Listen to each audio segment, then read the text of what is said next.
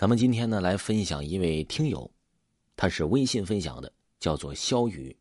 如果各位听友呢，咦也有你的故事，可以点击维华头像微信进行来分享故事。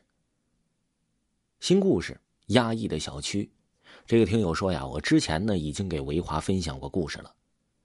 他说呀，几年前因为迫于内地的压力，我决定搬到了新疆的乌鲁木齐。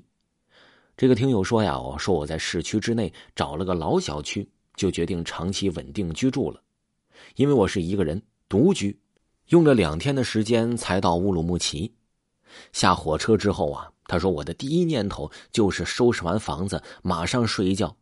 打车到小区门口，这路上我很紧张，时不时的看向窗外，可能是因为我没有睡好的原因呗。这外面的天气啊也不是很好。空气很闷，下车之后，我第一眼看到小区就心情非常沉重。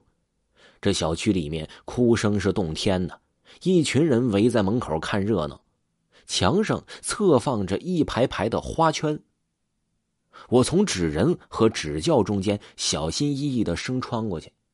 这个听友说，感觉那个小区啊就是阴森森的，好像总感觉有人在这个小区里飘过似的。但是呢，他还不敢肯定。这个听友说，我从纸人和纸轿中间穿过去了，生怕碰到一点这些东西。纸人苍白的笑脸让我头也不回的往前走。听友说，此时此刻呀，我感觉到我头皮发麻，瘆得慌，身上起鸡皮疙瘩了，心里想着别再有事儿了啊！好不容易到这的两天两宿呢。听友说，找到我的单元楼之后呢，发现人群似乎是从这里流出的。我沿着楼梯往上走，这楼梯是狭窄的过道，昏暗的灯光，这个灯光压抑的也让我不敢喘气儿。从三楼上到四楼，发现左边一间房门开着，这客厅里整齐的跪着三个人，是两个女一个男，他们围着火炉机械的在磕头。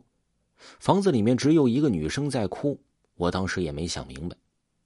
还有啊，值得注意的是，还有一个阿婆在嘴里念叨着什么，看着被黑布遮盖，应该是一个年轻人的像，怪不得那个女的哭得那么伤心呢。听友说，我就住在五楼，刚好就住在他们的楼上。听友说，我那天做了一晚上的噩梦，是不是我太累了呢？我感觉应该不是。没几天呢，楼下就搬走了。这个听友说我楼下应该是空了。我们小区啊，坐北朝南，唯一的光源被槐树遮盖，几乎不见阳光。而且我每次下楼都见不到人，见到了也都不说话，很冷淡。晚上说啥声音都听不到。当时啊，想的是这小区啊也没什么啊，反正都是男孩呗，成年人了，便宜我就住了。大概啊，就是那户人家搬走的第五天，也就是那个年轻人丧事的第七天，终于还是出事了。晚上收拾完，我就早早睡了，一点快两点了，在那一阵啊，我就听到了有敲东西的声音，就像说电影里演的那样，声音不大。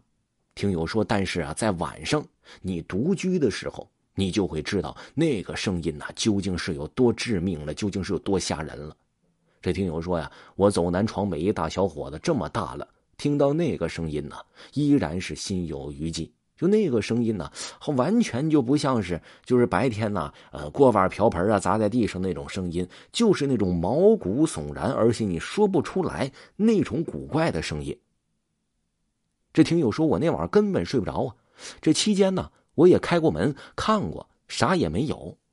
听友说呀，我就作死把空杯子放到地板上，就学着那种电视上的科学小卫士呗，把耳朵贴在上面，听听啊，这楼下有没有动静。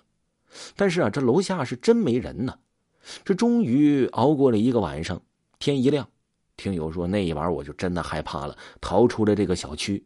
可是呢，晚上还要回到小区呀，没办法，这是我家嘛。因为没钱，只能先住这儿了。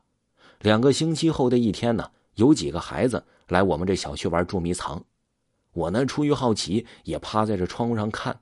刚开始啊，很正常。直到最后一个小女孩进入暗处藏的时候，我看那个小女孩好像很害怕这里面的凉亭，不停的摇头往后跑。但是里面真的是什么也没有啊！自从搬进小区，没有一天是能睡好觉的。还有啊，就是我一拉窗帘啊，只要低头就能隐约的看见人影，一抬头他就不见了。听友说，现在啊，我已经赶紧搬离小区那里了，那里是我这一辈子的噩梦，我再也不回乌鲁木齐了。听众朋友，听友分享的故事就给您播讲完了。维华呢新出了一部专辑，叫做《昆仑虚》，依然在限免当中。如果呢各位听友没有 VIP 的话，可以听一听维华的这部专辑，是在免费中。喜欢的朋友可以点击维华头像听一下。咱们下期再见。